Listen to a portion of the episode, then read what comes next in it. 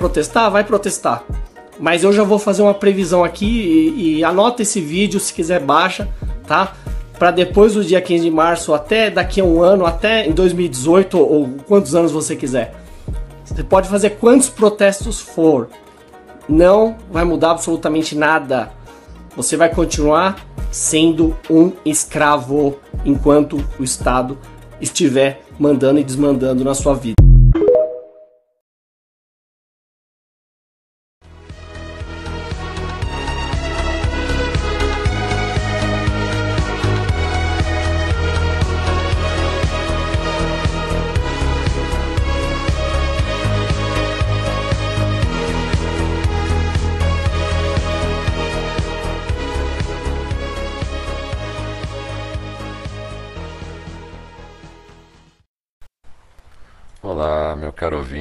Minha cara ouvinte, sejam bem-vindos a mais um Diga Olá Quando Eu Partir, o seu podcast diário de autodesenvolvimento. Hoje, nosso podcast de número 110. Seja o pior entre os melhores, da série Reflexões. Lembrando você que nós temos o nosso site, o www.digaolá.net. Lá no nosso site você tem acesso ao link do nosso podcast nas principais plataformas de distribuição de podcast. Através do nosso site, você consegue ouvir todas as nossas postagens. Em cada postagem é um player e através do seu celular, ouvindo através do nosso site, você consegue ouvir o nosso podcast com a tela do celular desligada ou em segundo plano, facilitando o seu uso e economizando a bateria do seu celular. Caso você queira, pode enviar uma mensagem para nós através do site, seja através de uma mensagem de áudio, diretamente pelo site, né, sem precisar se identificar, ou, caso prefira, pode enviar para o nosso e-mail. Diga olá quando partir, arroba gmail.com, tudo junto, sem acento. Mande sua história, faça sua crítica, fale comigo. E através do nosso site, no digolá.net, você também consegue fazer uma doação para nós, de qualquer valor, e assim contribui para que a gente continue com o nosso projeto. Hoje eu resolvi falar de uma questão é, que, me, que hoje, né, como eu sempre digo, os temas, além das sugestões que eu acabo recebendo né, dos ouvintes, é, são coisas que às vezes acontecem de forma é, síncrona, né, na sincronicidade, levando em conta o conceito junguiano de sincronicidade, né, são coincidências bem significativas e chamativas, né. É, eu vi nos últimos dias alguns documentários né, sobre o que pode ocorrer com o Brasil com a queda da taxa de fertilidade, né? E que o nosso futuro não vai ser é, tão próspero quanto era quando a gente recebeu imigrantes italianos, imigrantes europeus pós Primeira Guerra, pós Segunda Guerra. Né? Uh, eu vi alguns documentários mostrando, é, inclusive alguns estudos, né? É, seria interessante eu tentar me aprofundar nesses nessas pesquisas, é, desses documentários que eu acabei assistindo, mostrando que várias regiões do país, e até a Argentina é um, é um bom exemplo disso, várias regiões que receberam imigrantes pós Primeira Guerra, pós Segunda Guerra, principalmente italianos, alemães, né? Próprias regiões do país que receberam imigrantes italianos, alemães, né, europeus de uma maneira geral, após a Primeira Guerra, após a Segunda Guerra, né, como a região sul, sudeste do país, como Argentina mesmo, Uruguai, uh, se desenvolveram muito tecnicamente, né, se industrializaram. Foram regiões em que você via, uh, você viu um crescimento econômico muito intenso após essa onda de imigração. Né? E muitos desses imigrantes, alguns retornaram ao seu país, mas muitos ficaram. Né? Até mesmo São Paulo, com a onda de imigrantes japoneses. Né? Eu vi um documentário, inclusive, muito interessante é, de uma de uma região. É, agora eu não vou me lembrar, eu preciso é, depois salvar esses documentários numa pasta, né, para eu ver com calma. É, teve uma região da Amazônia em que o, o a aeronáutica estava lá colocando uma, um, uh, uma nova base né, de, de aviões, né, estava tentando fazer uma base junto com o exército e precisava que, que se criasse uma cidade ali ao redor da base, né? Até para ter sustentabilidade econômica, né? Não, uh, alimento, né? Produção de alimentos, tal. E junto com o governo na época, isso aí já faz bastante tempo, né? É, foi incentivado a ida de imigrantes para lá. E o existia rio ali na, na área próxima, né? Um, na área amazônica. Mas os ribeirinhos não, não se interessavam em plantar, né? Eles simplesmente é, recolhiam do, da floresta, do, ou do, ou do rio, né? Ah, o básico para se sustentar e não, não estavam pensando em se desenvolver muito além disso. Não tinham um ímpeto de crescer, de desenvolver, né? de, de prestar um serviço melhor. Né? Estava o suficiente sobreviver era, era algo que me, me lembra muito uh, o livro Fausto de Goethe. Né? Eu recomendo muito esse livro, é um livro tipo, tem várias camadas de interpretação, é um livro muito interessante. É, eu lembro do, de Fausto de Goethe que Fausto, após, bem depois de vender a sua alma para o diabo, né, para Mefistófeles, ele ele após descobrir tudo sobre o mundo, né, como é o ser humano, o mundo, ter todo o conhecimento é, de tudo, né, que foi esse o motivo pelo qual ele vendeu a alma dele, ele deseja, desejou ter, ter sido ignorante, viver como um, um boi no pasto. Eu lembro bem dessa passagem, né? É, ele seria mais feliz vivendo como um boi no pasto do que tendo o conhecimento de como o mundo é, né? E é mais ou menos isso, né? Você vê muitas pessoas da cultura do Brasil não querendo progredir, não querendo algo muito além do que encher a barriga. Né? E aí, nessa, nesse documentário, que também foi baseado numa pesquisa que foi feita anos depois, né, de, de várias regiões para provar a importância da, do tipo de imigração que houve para regiões do país, nessa região foi é, chamado um grupo de imigrantes japoneses. Foi para a Segunda Guerra, né? E aí os imigrantes japoneses ganharam as terras, né? Ganharam entre aspas, né? Podiam cultivar a terra, é, deveriam fornecer uma parte da produção para os militares e o resto era deles. E eles teriam a área deles, teriam uma subsistência básica em equipamentos aí fornecidos pelo exército, pela aeronáutica. E eles se desenvolveram muito, a ponto de é, em pouco tempo, o que eles forneciam para o exército para os militares era uma parte ínfima de tudo que eles produziam. E eles trabalhavam dia e noite.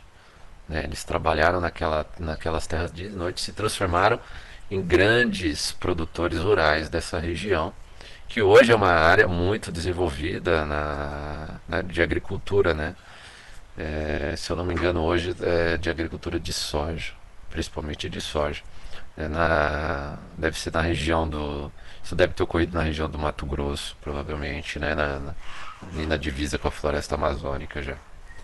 Essa é só uma das histórias, existem várias que eu vi.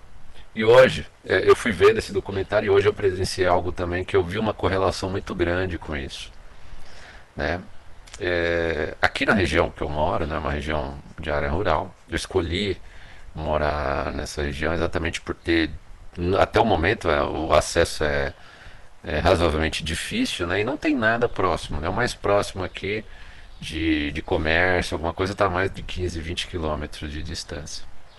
Mas, pela existência de um, de um, de um condomínio de classe média alta que tem aqui próximo de mim, uh, a, a pessoa que fez o loteamento, né, a loteadora desse, desse condomínio fechado, né, ela deixou um espaço para fazer como se fosse um, um, mini shopping, né? um mercado, shopping, um comércio.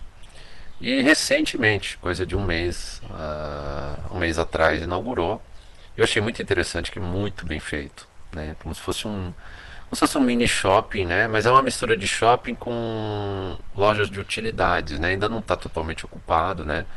Ainda está contando com a com o investimento, do pessoal acreditar que vai para frente. E é, é meu desejo que vá para frente mesmo, porque foi, foi é tudo muito bem arrumado. Né? É, é muito interessante você ver que você aqui a gente está numa área extremamente é, mal servida de comércio, sem competição nenhuma, né? Qualquer pessoa que abra um comércio aqui é, de qualquer coisa diferente não vai ter competição. E aí o que aconteceu, né? Nesse lugar tem uma padaria, abriu uma a panificadora, não é bem uma padaria no estilo paulista de produzir em massa, cobra o preço que, que puder cobrar e quem quiser comprar compra, quem não quiser compra no vizinho. Como é o estilo de uma grande cidade, né? Como eu já morei em algumas. Uh, mas a padaria que já tinha aberto, eu já conhecia. Ela produz é, pães, bolos, doces de excelente qualidade que não deve nada, nada. Eu falo de boca cheia. Para as padarias mais chiques da dos bairros dos jardins de São Paulo capital. Não deve nada. Por, e por um preço muito justo, meio abaixo do que eu pagaria na capital de São Paulo, por exemplo. Né? E de excelente qualidade. É claro que é num custo um pouco maior do que você chega a ver no centro dessa cidade, da cidade onde eu moro. Né? Mas aí são 20 quilômetros, né? É, tem um custo, tem uma, tem uma produção um pouco maior para um pouco mais de gente, né? E aí também tem um outro quesito que é o que eu ia falar agora. Você vê um cuidado, né? Eu, eu comprei alguns salgados hoje, eu fui lá por outro motivo, eu vou contar em seguida o motivo. É, você vê uma preocupação da pessoa com a experiência do produto dela. Ou seja, a pessoa, ela, apesar de não ter competição nenhuma próxima dela, competição assim, você sabe que como tem é, não tem bairros carentes ao redor, mas todo mundo ao redor aqui, na região onde eu moro, todo mundo tem carro. Então todo mundo que quiser comprar alguma coisa, provavelmente quem tem criança em casa, né, quem tem família, vai com o carro comprar ou no centro da cidade ou na cidade vizinha. Às vezes é na cidade vizinha até mais próximo do que no centro aqui da, da cidade. Né? O centro da cidade estaria aqui uns 15 quilômetros, a cidade vizinha está uns 3 quilômetros.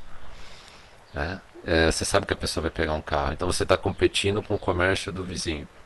Mas uma coisa que acontece aqui, as pessoas identificam isso, valorizam isso, ao mesmo tempo que a gente quer que cresça o comércio aqui local, você acaba valorizando alguém, por exemplo, que produz uma, um produto de excelente qualidade, cobra um preço justo, ou seja, não é barato, mas é o preço do custo que ele está tendo ali, né, por trazer as coisas num lugar que mais distante, né? Você vê que o empreendimento está começando, você vê o cuidado que a pessoa tem no, nos alimentos, né? você sente a frescura dos, dos alimentos, dos pães, e você vê que a pessoa não é, como a maioria dos comércios, por exemplo, não está preocupada só em reduzir custos, ou seja, a pessoa não está preocupada em quanto tempo eu vou deixar aquele pão é, a, a, ponto de descartar por não vender, por exemplo. Não. Ali eu tenho certeza, né, dá para comprovar claramente que no final do dia, no dia seguinte, a pessoa produz tudo novo. Tudo. Todos os doces, todos os pães, todos os salgados, tudo novo. Não sei se ela doa, né, se os funcionários levam para comer, se, né, não sei como é feita, só sei que Claramente eu já comprei algumas vezes lá e hoje eu comprei de novo. Você vê que a pessoa tem uma preocupação em fornecer realmente produtos é, deliciosos, com sabor e frescor. É diferente de uma grande cidade em que, devido à extrema competição entre todo mundo e à total despreocupação com a experiência do cliente e a preocupação só com o seu lucro, com a sobrevivência, porque o mercado é muito intenso, e as empresas estão prestam qualquer serviço, qualquer atendimento. O, o atendente está preocupado, ao contrário daqui, né? O atendente na grande cidade está preocupado em atender o mais rápido possível você, para que você caia fora da frente dele ele possa fazer outras coisas ou descansar. Aqui não. Aqui você vê as pessoas atendendo com calma, realmente tentando é, te convencer a comprar um produto, mas não tentando forçar a venda, mas também sem pressa nenhuma de que você entenda a, a qualidade do produto que ela está vendendo. Né? É, esse é o tipo de, de competição, assim, é o tipo de, de concorrência, é a palavra melhor, é, sadia que faz que você vê que vai dar certo, né? Se, se a economia do Brasil ajudasse, né? Você vê pessoas que não é bem a cultura do nosso país essa, né? Eu já vi, já fui em vários lugares do país e você vê que alguns lugares têm essa cultura de fazer algo com cuidado. Você vê algo realmente a pessoa preocupada com a experiência do cliente, né? E ao mesmo tempo, por que eu fui hoje nesse nesse mini shopping, né? Porque também abriu uma dentista lá, é, já fazia um tempo que eu não ia, né? Eu fui, eu sou extremamente receoso com médicos e dentistas, né? Eu já quase tive problemas com um erro médico na minha vida. Graças a Deus eu não tive, mas porque no último momento eu mudei de médico e o meu novo médico é, não, não, tem nada referente ao meu problema de tireoide. Isso foi quando eu operei a minha miopia, né? O meu médico de anos iria cometer um grave erro médico e por algum motivo eu não senti confiança nele, fui procurar outro médico e graças a Deus ele ele corrigiu o erro a tempo, né? Aí eu tinha que fazer outras operações, é um, era uma operação chamada fotocoagulação da retina antes de fazer a de miopia. Se eu não fizesse isso, eu poderia ter perdido a visão corrigindo a miopia, né? E isso me abriu os olhos para para erro médico. Então, qualquer médico, qualquer coisa que mexa com medicina, é, eu já vou desconfiado pro médico, né? Eu entrei em contato, foi uma, é uma dentista muito bem recomendada, ela, ela abriu o consultório aqui, mas ela já atende numa grande cidade aqui próximo. E perguntei várias coisas, tudo, né? Ela acho que já ficou um pouco pé atrás, cobriu com as perguntas que eu fiz, né? Mas tudo bem. E aí fizemos a avaliação tudo. Contei para ela, né? Agora meu intento era basicamente só uma limpeza dentária e tal. E resumindo, pra, até para não, não preciso contar detalhes, mas uh, eu fui tão bem tratado no atendimento médico, né? Um, claro que é, foram encontrados problemas, vou, vou, continuar o tratamento tal. Me convenceu a, a, a, continuar o tratamento com ela, pelo cuidado com que eu fui tratado, pela transparência, né, pelo profissionalismo com que eu fui tratado. E é basicamente isso que um, que um cliente espera. Muitos clientes talvez esperem um preço mais baixo. Né? E, e eu sinto que no começo talvez ela percebeu que talvez minha preocupação fosse essa, preço. Né? Tanto que eu vi que também não foi um problema com relação a ela. Eu acho até que ela cobrou o preço muito mais que justo. Eu teria aceito até pagar um pouco mais, tamanha qualidade do serviço que foi prestado. E eu estou muito feliz em, em, poder ajudar a contribuir para que esse tipo de atendimento continue aqui próximo de mim. Mas acima de tudo, é, me fica me fica a pergunta por que que os profissionais nas grandes cidades não podem ser assim também ou mesmo às vezes não nas grandes cidades mas às vezes numa cidade pequena ou mesmo eu digo aqui na cidade onde eu moro né no, no centro né porque isso foi um atendimento aqui onde não tem nenhum dentista próximo né? não tem competição é claro que todo mundo aqui tem carro e todo mundo aqui tem condições de ir para a cidade vizinha ou para o centro da cidade mas um dos fatores que me fez escolher foi a proximidade.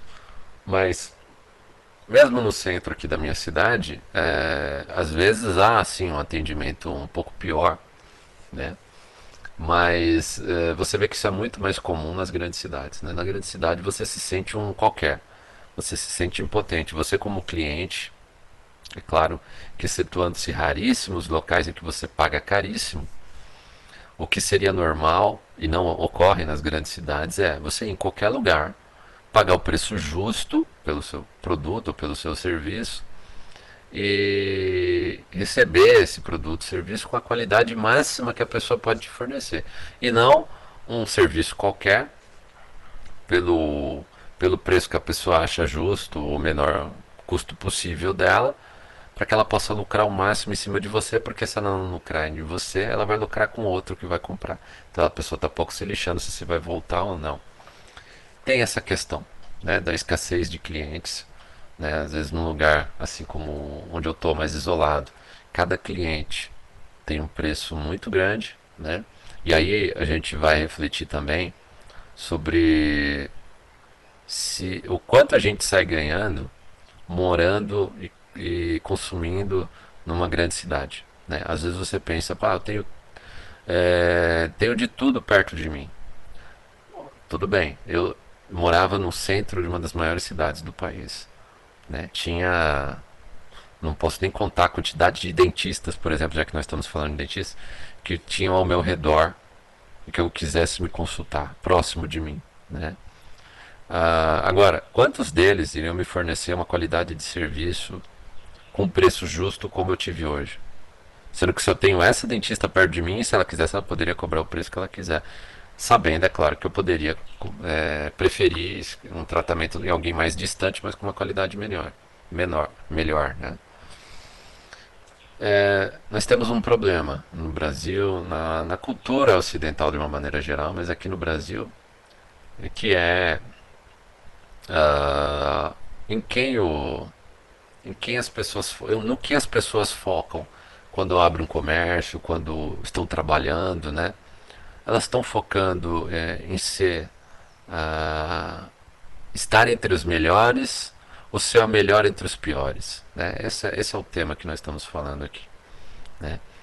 Claramente, uh, essa dentista até no final ela pediu escusas, né? Pediu desculpa porque é, para continuar o tratamento, eu teria que fazer um raio-x. E ela aqui, no, no, consultório dela, que ela tem outro consultório, ela não tem uma máquina de raio-x. Então ela reconhece que ela não está entre os melhores dentistas da região aqui, porque o certo seria ela ter uma máquina de raio-x, ajudaria muito.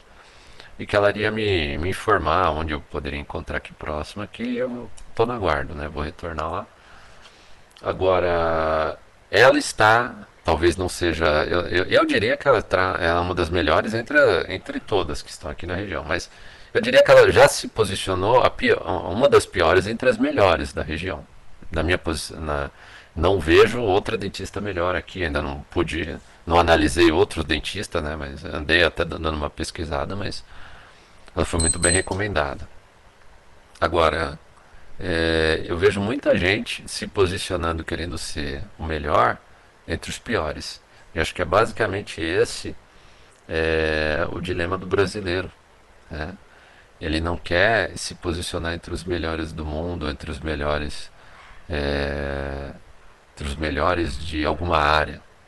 O brasileiro quer ser é, o melhor entre os piores, geralmente. Né?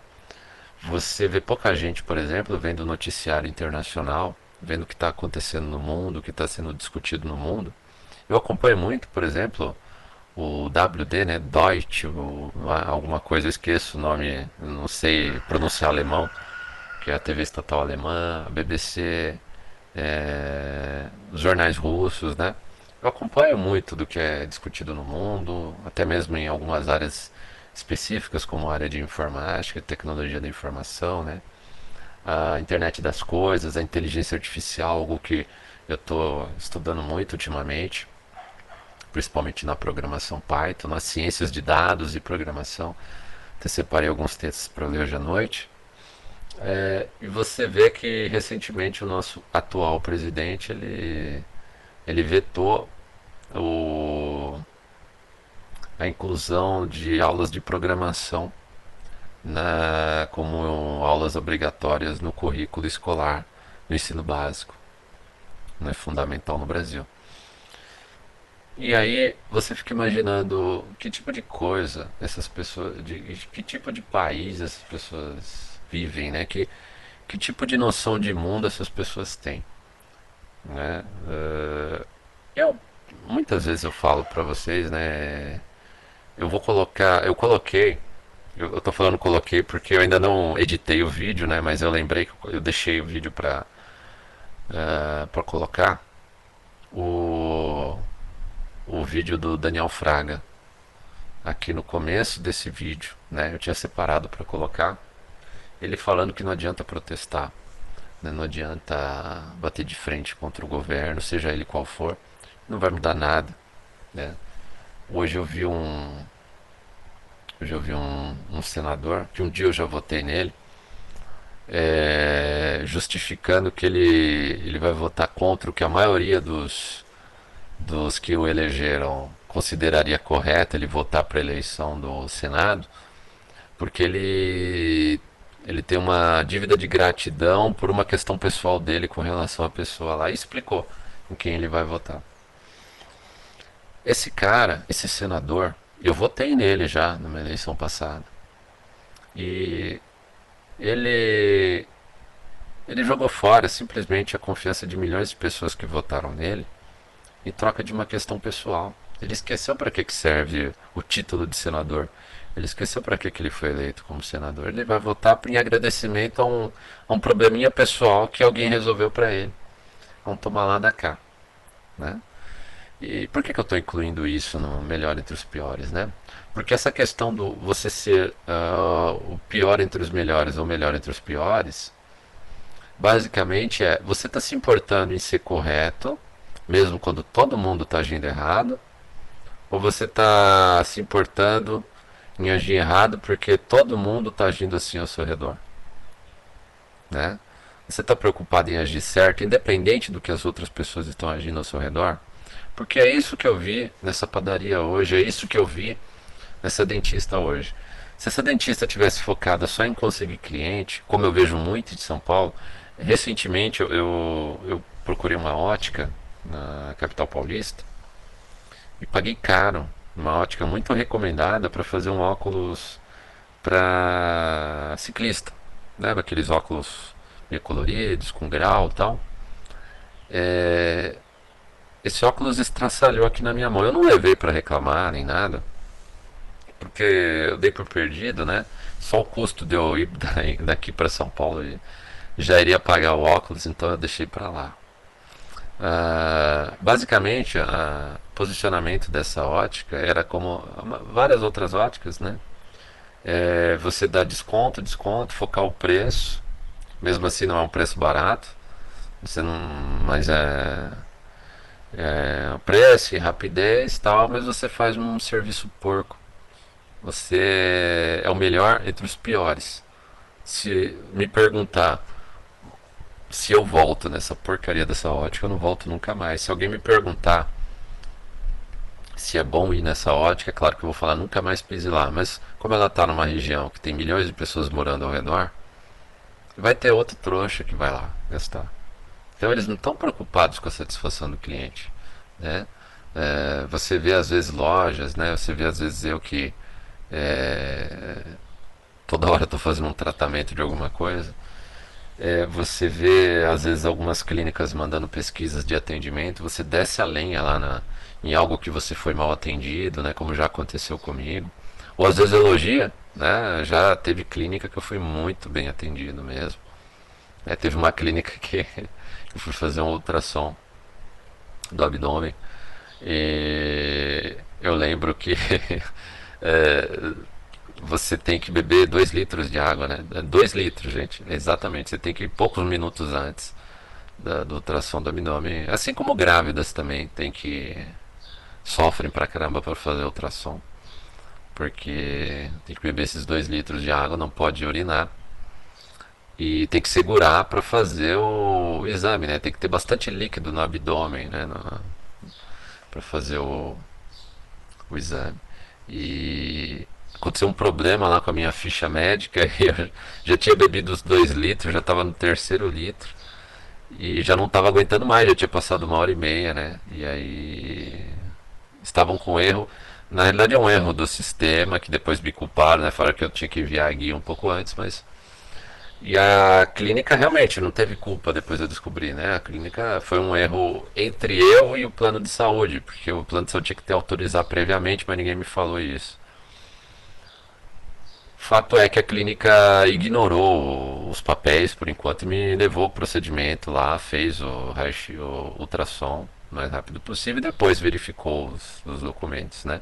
Poderia não ter feito isso, como eu sei que outras clínicas não fariam, mas fizeram. E realmente aumentou muito a minha consideração com essa clínica, que já tinha pisado na bola comigo outras vezes. Às vezes o que a gente quer é só um tratamento digno, né? Porém, no Brasil é tudo que a gente não está tendo das nossas autoridades, do nosso governo, dos servidores públicos. Eu posso falar de boca cheia porque eu sou servidor público. Né? E eu vejo muito no serviço público, me decepciona muito eu ver. Eu tive um pai que trabalhou 30 anos, ele se aposentou servidor público. Ele virou alcoólatra por tudo que ele teve que passar no serviço público, de como ele era tratado, como ele não fazia parte de panelinhas. Né? Ele se, se matou de trabalhar para ganhar o mínimo possível, porque outras pessoas que não fazem nada ganham muito mais do que você em cima do seu trabalho. É isso que acontece no serviço público, é isso que acontece comigo hoje e vai acontecer com você se você for trabalhar no serviço público. Mas isso ocorre basicamente porque quem está no poder, seja alguém que é dono de uma empresa, a maioria das empresas no Brasil, seja a pessoa que está no poder institucional do nosso país, no poder político, eles estão preocupados em parecer ou ser os melhores entre os piores. Eles não estão focando os melhores. É, eles não estão focando o grupo dos melhores. Você tentar ser o pior, pelo menos, entre os melhores. Que é o que eu sempre tento focar e eu aconselho você, ouvinte, meu ouvinte, minha ouvinte, fazer também. Foque nos melhores. Foque naquelas pessoas que você não tem dúvida que não estão errando. Ou que pelo menos estão fazendo de tudo para acertar. Né? É, eu tenho certeza. Você consegue identificar às vezes posso até estar errado, mas você consegue identificar às vezes uma profissional justa, como foi essa dentista que eu encontrei hoje, e que me convenceu pela forma profissional com que me tratou. Não foi pelo preço, não só, mas eu acho o preço justo. Foi, não foi só pelo atendimento, não foi só pela forma humana como eu fui tratado, né? Até porque eh, eu me mostrei um paciente já bem crítico logo de cara, né? Porque eu sou mesmo, paciente crítico com qualquer é, com qualquer profissional de saúde, porque eu já eu tenho motivos para duvidar mesmo de qualquer profissional de saúde. Né? Já, tive, já, tive, já estive sobre risco de ter um erro médico grave e ficar cego, e graças a Deus um outro profissional me salvou a tempo. Mas, uh, no geral, no nosso país, principalmente nas grandes cidades, principalmente naquelas políticas, principalmente em empresas que tentam focar só o lucro, só o, só o seu próprio lucro, só a quantidade de clientes. Elas não focam a qualidade do serviço. Aqui no, no Brasil a gente tem um péssimo serviço de internet. Aqui nós temos um, uma péssima imprensa. Aqui nós temos uma imprensa no Brasil que não está preocupada é, com seu, o seu senso crítico. Né? Nós temos o, uma mídia, e aí falando de uma maneira geral, rádio, TV, que não está preocupada em fazer você ouvinte, você me ouvinte, meu ouvinte pensar. Eles querem pensar por você. Não é como quando eu chego aqui e eu falo isso várias vezes. Não acredite em mim, vá pesquisar, tenha a sua própria opinião. Não, é? É, não precisa nem debater comigo. Né? Aqui, nesse podcast, eu tento expor meu ponto de vista. Respeito posições contrárias, desde que respeitem a mim. Agora, é, Sempre pesquise, não acredite em mim, não acredite em ninguém que te diga nada. Né? Mas isso ocorre porque é, o Brasil hoje está focado nos piores. Então, uh, como eu estava falando de imigração no começo, uh, no futuro, quando a, no futuro bem próximo já, quando a, a taxa de fertilidade do Brasil começar a afetar principalmente a questão previdenciária e econômica no Brasil, o Brasil vai tentar estimular a imigração. E que tipo de imigrante vai vir para cá? Imigrante por necessidade. Não vão vir pessoas tecnicamente é, evoluídas mais do que a, a, economia local, como foi no pós-guerra, na pós-primeira guerra, pós-segunda guerra. Essas pessoas já estão indo para o Canadá, já estão indo para a Austrália, já estão indo para várias regiões da Europa, para Geórgia, na Europa, várias regiões do mundo que já estão atraindo essas pessoas. Né? Já tem vários países desenvolvidos fornecendo condições muito melhores, moedas estáveis, sim, com seus problemas às vezes, como a Austrália, por exemplo, Canadá, com a sua política woke tal, mas oferecendo condições da pessoa é, crescer, desde que se proteja é, até certo ponto das intromissões do Estado na sua vida, mas uma regiões que dão uma certa liberdade, por exemplo, é, uma liberdade para você crescer individualmente, crescer na sua vida particular, né, ter uma moeda estável, poder se planejar razoavelmente, é, economicamente na sua vida, empreender, né, sem, sem ter que pagar uma carga tributária é, estapafúrdia, sem retorno algum tendo segurança, principalmente, segurança jurídica, segurança física, né? Nós não temos aqui no Brasil. Né? Você não vê o retorno dos nossos impostos.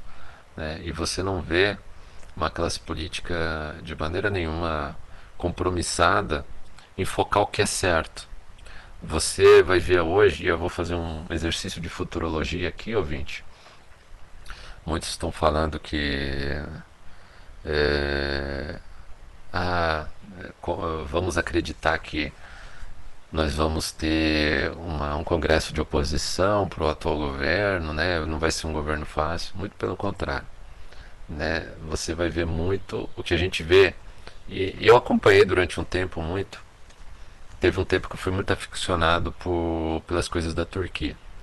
A Turquia me chamou muita atenção e eu vejo a Turquia como uma potência muito maior que o Brasil, pela sua posição estratégica, pelo seu turismo, pela sua visibilidade é, do que o Brasil.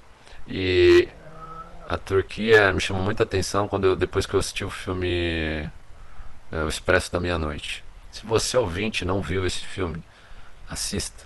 Tem na internet, baixe a internet, baixe esse filme, compre no Google Filmes, se for o caso. O Expresso da Meia-Noite mostra. Eu não vou dar spoiler aqui, mas mostra uma história real que aconteceu na Turquia e mostra bem a realidade de um país, de uma ditadura. Como funciona, né? Como funciona a burocracia, como funciona os órgãos, né? Como funciona a justiça. O Expresso da Meia-Noite é um filme que marcou muito a minha vida. Desde então eu comecei a analisar, eu olho com muito carinho tudo que acontece na Turquia, que sempre foi uma ditadura, nunca foi uma democracia, sempre foi uma falsa democracia, assim como o Egito, assim como muitos países naquela região. E uma coisa muito comum na Turquia, e você vai ver muitos vídeos na internet, é que no Congresso da Turquia é um dos que mais você vai ver cenas de pugilismo, né, de brigas entre congressistas, né? Congressistas saindo na mão, literalmente, dentro do Congresso. É muito comum lá. E eu vou fazer uma aposta aqui com você, ouvinte. Hoje é dia 17 de janeiro de 2023. Estamos alguns dias da posse do novo Congresso no Brasil, né? da eleição dos presidentes da Câmara e do Senado. Eu vou fazer uma aposta com você. Duas coisas básicas. Você vai ver muitas é, manifestações extremas de pseudo-oposição ao governo. Você vai ver deputados que se dizem de oposição saindo na mão um outro, xingando, processando um outro, sendo processados, um auê, uma gritaria. E no final, quase tudo, se não tudo, que o governo quiser que passe no Congresso e no Senado vai passar. Anota o que eu estou falando. Né? Isso eu estou falando porque caso eu já não tenha falado aqui, eu acho que eu já falei, eu já trabalhei em um em, uma, um congresso, vamos dizer assim. Eu já participei ao lado de políticos, né? em votações, eu já acompanhei como é a, a pseudo-oposição, eu já, é, como eles dizem que são oposição e no final os votos são vendidos, são, são cooptados, vamos dizer assim, né? Vendidos é muito feio falar são cooptados, né? É, e esse, esse, é o retrato do Brasil. Esse, os congressistas nossos, nossos, é, os nossos eleitos, são a cara do nosso país, né? O brasileiro, ao mesmo tempo que está preocupado com a, encher o estômago só e relegou uh, a qualquer um que cuide do bem público, então ele está sujeito a que o pior tipo de pessoa faça isso. E são essas pessoas que vão tentar se mostrar as melhores entre as piores. Os congressistas esses que vão tentar se mostrar de oposição e no final vão votar de acordo com o que é o governo, em quase tudo, se não tudo, são é, o pior tipo de congressista que tem, né? Porque a falsa oposição é os que vão tentar se mostrar o melhor entre os piores, né? É, eles vão tentar se mostrar é, defendendo grandes valores, mas no final vão votar de acordo com seus interesses pessoais. Né? E, e, assim é o nosso país. Né? Não espere mudar esse sistema enquanto a cultura do nosso país não, não mudar.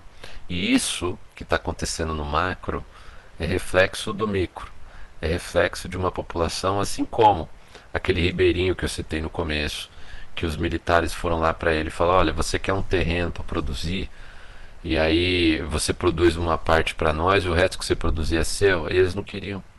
Aí tiveram que trazer imigrantes é, japoneses que trabalharam dia e noite e hoje são grandes fazendeiros, né? Porque o, o local, o brasileiro local, tinha as condições, mas não quis. Porque não está preocupado em crescer. Não quer crescer, não quer ser, não quer estar tá entre os melhores, mesmo que ele não seja o melhor. Né? Ele quer ser o melhor entre os piores. Ele está um pouquinho melhor do que o vizinho. Sabe aquele vizinho que fica feliz se o se a chuva destrói o, o quintal do vizinho, ele fica feliz porque agora ele tem um, quintal mais bonito que o do vizinho. O quintal do vizinho foi destruído. É, a chuva foi lá, o vizinho tinha plantado é, várias coisas, estava bonito lá o quintal do vizinho, ele estava com inveja pra caramba do vizinho, né? Mas ele não queria levantar a bunda na cadeira e fazer um jardim melhor, o jardim dele, né? E aí veio a chuva e destruiu o quintal do vizinho e ele ficou feliz, porque o, o, o quintal dele, a hortinha dele ali, que é feia pra caramba, podia ser muito melhor do que é, mas é melhor, agora é melhor depois da chuva, é melhor do que a do vizinho. Então, ele tá feliz, ele não tá preocupado em, em ter alguma coisa melhor, né, em estar tá lá construindo algo para o futuro. Não é essa a preocupação dele. Infelizmente, no nosso país, eh, ainda tem, ainda, felizmente ainda tem algumas poucas pessoas como o exemplo que eu dei hoje, né? Eu moro num lugar em que ah, estão chegando pessoas que estão acreditando, né? E aí você vê que é um movimento de é, comerciantes que acreditam no local. É um local que provavelmente talvez ainda não, dando, não esteja dando lucro nem para dentista, nem para panificadora, nem para o pet shop, nem para as outras pequenas lojas que estão abrindo ali. Mas eles estão acreditando, eles estão se esforçando para atrair novos clientes, fornecendo bom serviço, de qualidade, a um preço justo. E clientes como eu, vendo isso, aceitam pagar um pouco mais caro, né? É, confiam, é, reconhecem o bom atendimento, né? vão falar bem para outras pessoas. Isso tende a crescer. Mas é uma pena que isso não é o comum do nosso país. Né? Tomara que isso seja cada dia mais comum. Tomara que as pessoas tenham condições de identificar que a questão não está em, em, lucrar cada vez mais, vendendo para mais pessoas um serviço porcaria. Não está nisso. Está em vender um serviço agregado. Está em você ter um cliente satisfeito. Em, em fazer um serviço tão bem feito que o cliente vai voltar e vai indicar outras pessoas. Está em você, às vezes não é o melhor dos melhores, mas está ali entre os melhores. Né? Você pode ser o pior entre os melhores, mas você está ali entre os melhores. E o brasileiro, infelizmente, a cultura brasileira não é disso. A cultura brasileira é, é eu perdi a Copa, ah, quero pelo menos que a Argentina não ganhe. E aí criam aquela fantasia, ah, não foi a Argentina que ganhou, foi o Messi, né? Alguns até torceram a favor da Argentina, né? Com raiva do Brasil, tem isso também. Mas muita gente deixou de torcer para o Brasil depois que o Brasil saiu e passou a torcer contra a Argentina, né? Como assim, ah, é, eu não quero que o vizinho esteja melhor do que eu. Aquela história de ser o pior entre os uh, ser o melhor entre os piores, né? O brasileiro, infelizmente, tem muito disso. Eu espero que mude. E eu espero que o ouvinte que esteja me ouvindo encare isso como uma, uma ótima proposta de autodesenvolvimento. Você tente procurar estar entre os melhores, mesmo que você não seja o melhor deles, mesmo que você seja um dos piores entre os melhores, né? E já aconteceu isso algumas vezes comigo, né? Quando eu estudei psicologia analítica, né? Apesar de todos os poréns, de eu ter estudado numa escola que hoje eu reconheço que era extremamente feminista, é extremamente feminista, que eu fui quase que totalmente doutrinado por feministas, né? Na época, e hoje, graças a Deus, eu reconheci isso. Mas tirando a parte do feminismo, Uh, muitos conceitos vão ser muito importantes para mim. Eu sei que eu era o pior, com toda certeza, mas numa classe dos melhores, tirando a questão feminista. Né, mas focando no conteúdo de psicologia analítica. Eu era, eu estava entre os melhores. E isso me faz uma pessoa melhor, né? Em quem você está ao lado, né? Então, mas a gente tem que pensar se até mesmo as pessoas que estão pensando em se mudar de uma grande cidade, né? Pense é, ou, que, ou a pessoa está tentando, está pensando em morar numa grande cidade, né?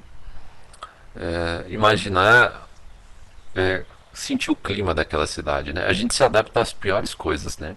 Eu sei disso porque eu nunca imaginei morando é, no, no, centrão de uma grande cidade, como eu já morei há alguns anos, né? Numa das partes mais movimentadas, mais densamente povoadas, uma das maiores cidades do hemisfério. E com todas as suas vantagens, mas principalmente eu percebi que ali eu podia até ser um, um dos melhores, mas o melhor entre os piores, né? De nada adianta você ter 30, 40, 60 dentistas ao seu redor, se nenhum vai prestar um bom atendimento a você. E hoje eu dou muito valor a isso. Hoje, vendo e morando num lugar bem distante, que as pessoas dão mais valor ao contato individual, ao respeito ao outro, à ética, você começa a valorizar é, coisas simples que tem o seu valor, é, no valor intrínseco para as pessoas e não o valor comercial em si né? O respeito, é bom atendimento, é um, um produto de qualidade, um serviço de qualidade. Né? Eu acho que quando a gente começar a cobrar isso ao nosso redor, seja do governo, seja da, de empresas privadas, né? seja até uh, relações mais saudáveis das outras pessoas, né? não aceite menos né, de, um, de uma pessoa que você respeita, não aceite ser desrespeitado. De uma instituição que você trabalha duro, não aceite você trabalhar duro. Uma coisa é você ser seu patrão e você se matar de trabalhar, mesmo tendo um ou outro empregado ali meio folgado. Mas você se matar de trabalhar para ver o seu, o seu, a sua empresa crescer. Outra coisa é você se matar de trabalhar como empregado de uma instituição que não te dá valor nenhum. Né? E, e aí você passa a analisar é, o custo-benefício com relação ao seu esforço ao que você recebe em troca né? Você começa a tornar isso proporcional. Isso não é bom a longo prazo, né? Você começa a ter que procurar alternativas para você não ficar, não se tornar aquele brasileiro médio, né? Que só quer receber o salário no fim do mês e está pouco se importando com a qualidade, que é o que se transforma a maioria dos servidores públicos, né? Acaba se transformando no famoso Barnabé é, sendo um, um, mero burocrata, prestador de serviço, que está esperando o fim do mês para receber o seu salário e o resto que se exploda. Isso não é bom para ninguém. E principalmente para quem faz isso, porque acaba é, sentindo a sua própria inutilidade no sistema. Aproveite o tempo que você tem que suportar estar nessa situação para se desenvolver, para construir uma base para você alcançar novos objetivos num lugar melhor com pessoas melhores e instituições melhores. Encare isso como um, um, momento de desafio em que você tem que aceitar esse tipo de condição, mas focando que um dia você vai estar entre os melhores. Talvez hoje você seja o melhor entre os piores, mas foque estar entre os melhores, mesmo que lá você seja um dos piores. Meu caro ouvinte, minha caro ouvinte, muito obrigado por me ouvir e até o nosso próximo podcast.